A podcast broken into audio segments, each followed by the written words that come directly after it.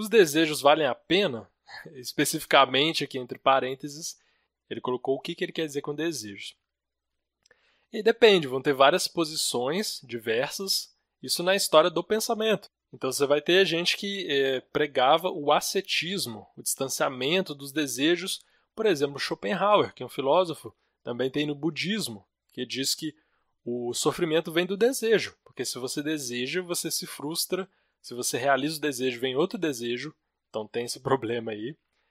Tem outros filósofos, por exemplo, Nietzsche vai falar de pulsões, ele vai falar mais de você seguir os desejos e não se reprimir tanto. Outras filosofias interessantes também. Tem o epicurismo, que fala de desejos, só que ele fala de um jeito bem específico, que é, por exemplo, você minimizar aquilo que satisfaz os seus desejos. Então, se você pensar em, em no que te dá prazer, em termos práticos, por exemplo, se você tem prazer com um prato de arroz e com feijão, só que outra pessoa não tem, ela só tem prazer tomando vinhos caros e comendo caviar. Qual que é a probabilidade de você ter prazer e dela ter prazer? Quem que você acha que tem mais facilidade para ter prazer ao longo da vida? Segundo o epicurismo, você ter menos, você ter uma vida mais simples é mais fácil, porque você consegue realizar seus desejos e obter prazer muito mais facilmente do que alguém que tem desejos muito, muito, sei lá, exagerados ou difíceis de realizar. Tem muitas visões a respeito disso e é um papo interessante demais. Mas aqui vou fazer duas perguntas, talvez te ajudem a entender isso. Que é, são coisas mais práticas, né? Quais são os resultados? Você acha que vale a pena correr atrás desses desejos ou viver em busca desses desejos, quais são os resultados, onde isso te leva, ou é, quais, que são, quais são os resultados positivos e negativos. Porque, por exemplo, o cara para comer caviar e vinho, tomar vinho, pode ser que ele sofra muito, trabalhe 18 horas por dia para ter aquele prazer.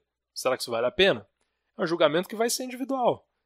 Aí tem pessoa que acha que não. Eu posso ter menos prazeres, mas com uma vida mais tranquila pensando em prazeres de relacionamentos sexuais, você também tem isso. Será que vale a pena eu ter todo esse trabalho para ter esse tipo de prazer? Ou será que é melhor ter uma relação onde eu tenha menos esses desejos, ou eu seja menos movido por esses desejos, mas talvez eu tenha uma relação em outros aspectos mais mais agradável, Será que essas relações a longo prazo que eu estou buscando sempre é, satisfazer meus desejos, será que vale a pena? Tem que pensar nisso. Uma outra questão que complementa é: isso causa sofrimento? Porque você pensar numa pessoa, e aqui vai um exemplo extremo para a gente só realmente exagerar e fica mais fácil. Uma pessoa viciada em sexo ou viciada em qualquer outra coisa. Aquilo é, é uma realização de desejo é, na verdade é muitas vezes inevitável ou difícil de evitar, difícil de inibir a ação. Mas será que isso é bom? No resultado, um vício, por exemplo, tende a causar sofrimento. Mas um exemplo extremo. Pode ser que ah, os seus desejos sejam simplesmente levar uma vida mais é, hedônica, digamos assim, mais em busca de prazer. Se isso não te causa sofrimento, não causa sofrimento às outras pessoas, pode ser bom.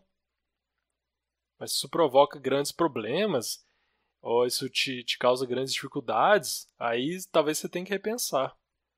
Eu não conheço uma resposta definitiva para isso, um argumento muito bom que considere todos os aspectos possíveis e te diga, ó, oh, estatisticamente vale a pena ter desejos ou não. É difícil até como que a gente vai calcular isso, é complicado. Então é uma decisão mais individual e depende de você considerar vários aspectos. O que, que isso te traz de benefício, o que, que isso te traz de desvantagem, de sofrimento, se traz. E também pensar em outras pessoas, né? Porque você, tá, você pode seguir simplesmente seus desejos e estragar a vida de um monte de gente, atrapalhar a vida de um monte de gente. Aí pode não ser uma boa ideia.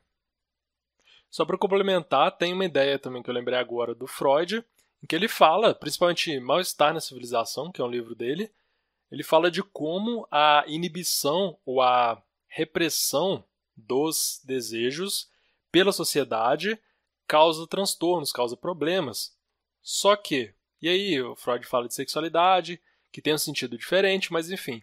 Talvez a pessoa entenda, ah, então a gente tem que fazer o que quiser, a hora que quiser e pronto.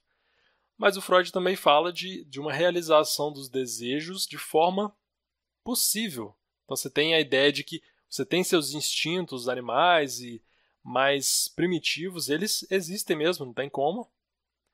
Mas como que você vai realizar isso? Você vai sair de qualquer jeito fazendo qualquer coisa que você quer, o que der na telha? Não dá muito certo. Vida e sociedade na vida em sociedade isso não dá para acontecer. Então sempre vai ter que ter uma moderação. Você pode realizar muitos dos seus desejos, mas não todos. E aí, se você vai realizar muitos e o nível em que você vai viver é, movido pelos desejos vai variar. Pode variar também ao longo da vida. Quando você, daqui a 10 anos, você pode não achar tanta graça no que você acha graça agora. Isso aí é muito variável e é variável individualmente.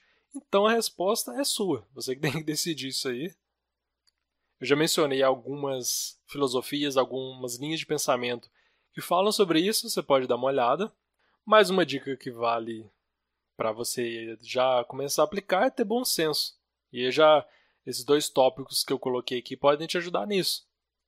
Para você conseguir avaliar se vale a pena ou não, as vantagens e desvantagens disso e a experiência também vai te ajudar, porque só colocar no, no racional ali talvez não te, não te dê o mesmo resultado de você passar pela experiência. Não tem nada de mais nisso. Com as experiências também você aprende, você muda para melhor ou para pior. Então, é, é isso aí.